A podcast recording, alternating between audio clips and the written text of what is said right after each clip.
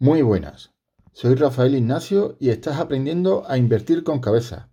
En este primer capítulo vamos a empezar un mini curso en el que voy a enseñar a comprar un inmueble, como si no supiese nada de inmueble, ni del proceso de compra de vivienda. Voy a enseñar lo que me hubiera gustado saber antes de comprar mi primer inmueble. Así que vamos a por todas. Bienvenidos a Invertir con Experiencia, un canal destinado a la formación y el conocimiento para que en el proceso de invertir tu dinero tenga la mayor información posible. El riesgo de la inversión se combate con conocimiento y para tener conocimiento lo mejor es conocer a las personas que ya han realizado todo tipo de inversiones. Entrevistas, charlas y cursos destinados a aumentar tu mayor valor, tu mente. Soy Rafael Ignacio y espero poder ayudarte con todo lo que he aprendido con años de inversión y emprendimiento. ¿Estás listo? Ponte cómodo, sube el volumen y pon atención porque vamos a empezar. No olvides suscribirte y vamos a por todas.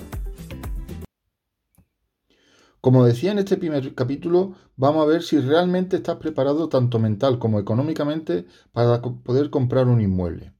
Voy a intentar en cada vídeo ser lo más completo posible, intentando tocar todas las casuísticas que puede darse. De todas formas, si es la primera vez que compras un inmueble, te recomiendo que huyas, como del fuego, de cualquier inmueble que tenga algún detalle raro, y esto es porque seguramente encontrarás muchos inmuebles, chollos y muy baratos, que segundo que tengan algún problema oculto. Y para hacer tu primer inmueble, mm, mejor evitarlo. Recordemos que un pequeño error en la compra de un inmueble puede suponer una pérdida difícilmente afrontable. Por lo pronto, vamos a empezar por la parte mental. El decidir que se quiere comprar un inmueble no suele ser una tarea fácil y normalmente viene acompañada de algo de angustia e indecisión. También puede ser que si estáis en pareja no estéis los dos de acuerdo en comprar alguna parte del inmueble o alguna faceta del inmueble. Pues en este momento te digo que es cuando más tienes que tener en cuenta las personas que te rodean, puesto que si tienes algún problema o necesitas alguna ayuda, el haber contado con su opinión te abrirá las puertas para contar con su apoyo. Muchas veces no necesitará el, apoyo económico, pero sí un apoyo motivacional, que siempre ayuda. También puede ser que necesite ayuda para pintar o simplemente para transportar algún mueble. Yo puedo decir con orgullo que mi pareja y mi familia me han apoyado incondicionalmente con mis proyectos de inversión, con la lógica preocupación, pero con la predisposición de darme la ayuda que buenamente puedan.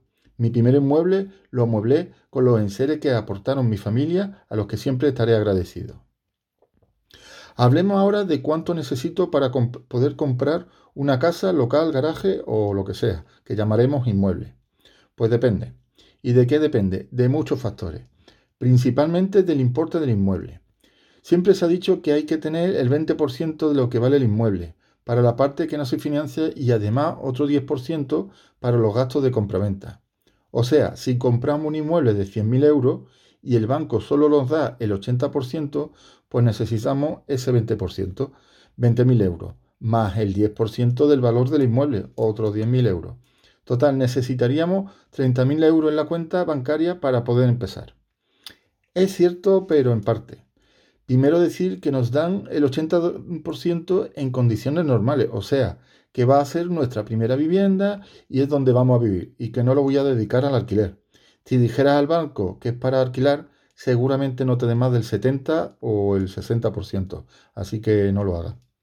Por lo que si vives de alquiler, puedes decir al banco que te vas a vivir al inmueble que compre y además si dejarás de pagar ese alquiler. O si vives en una vivienda propia, puedes decir que la vas a alquilar porque quieres mejorar tu nivel de vida. Sobre el 10% necesario para el gasto de la compra, el banco te pedirá que lo tenga en una cuenta bancaria que esté a tu nombre o que tenga disposición de tenerlo, por ejemplo, a través de un préstamo de un familiar. Los préstamos entre familiares están exentos de impuestos siempre y cuando se declaren. Y una vez aprobado el préstamo hipotecario, puedes solicitar un préstamo personal para cubrir los gastos. Por esto mismo no es literalmente necesario que tengas el dinero, pero sí la capacidad de justificarlo aunque esto lo desarrollaremos mejor en el capítulo de financiación. Otro factor a tener en cuenta es el precio del inmueble. En el mercado inmobiliario se da una incongruencia económica que en muy, muy poco mercado se da. Y es el aumento del valor del producto, en este caso el inmueble, no significa un crecimiento geométrico del beneficio, por ejemplo, el alquiler. Pongamos un ejemplo. Si compro un inmueble valorado en 50.000 euros, podría alquilarlo fácilmente, o por lo menos ahora, por 500 euros. Pero si compro un inmueble valorado en 75.000 o 100.000 euros, es difícil que lo pueda alquilar por 750 o 1.000 euros respectivamente.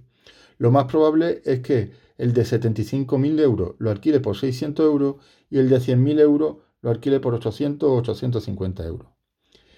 El valor de compra de un inmueble no justifica por sí solo el importe del alquiler que pretenda obtener.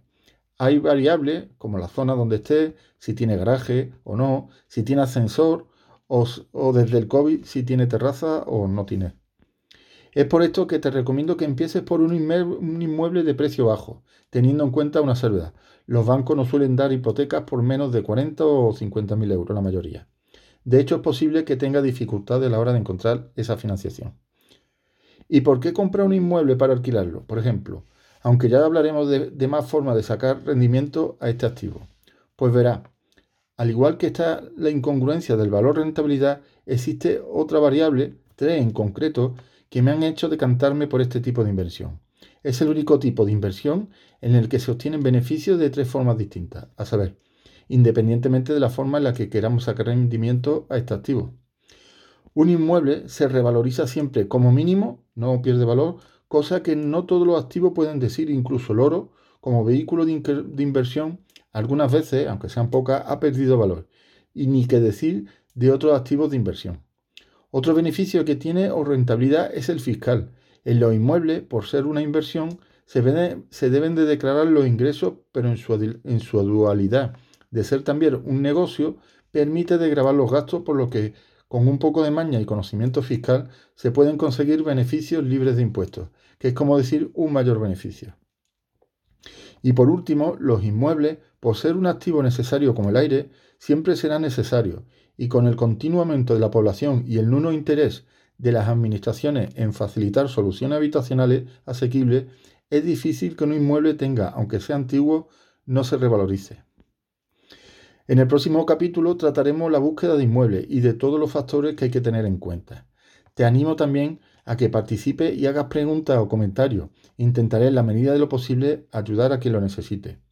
Por último, si quieres recibir un aviso sobre cuando publico otro vídeo u otro audio, suscríbete y pulsa la campanita.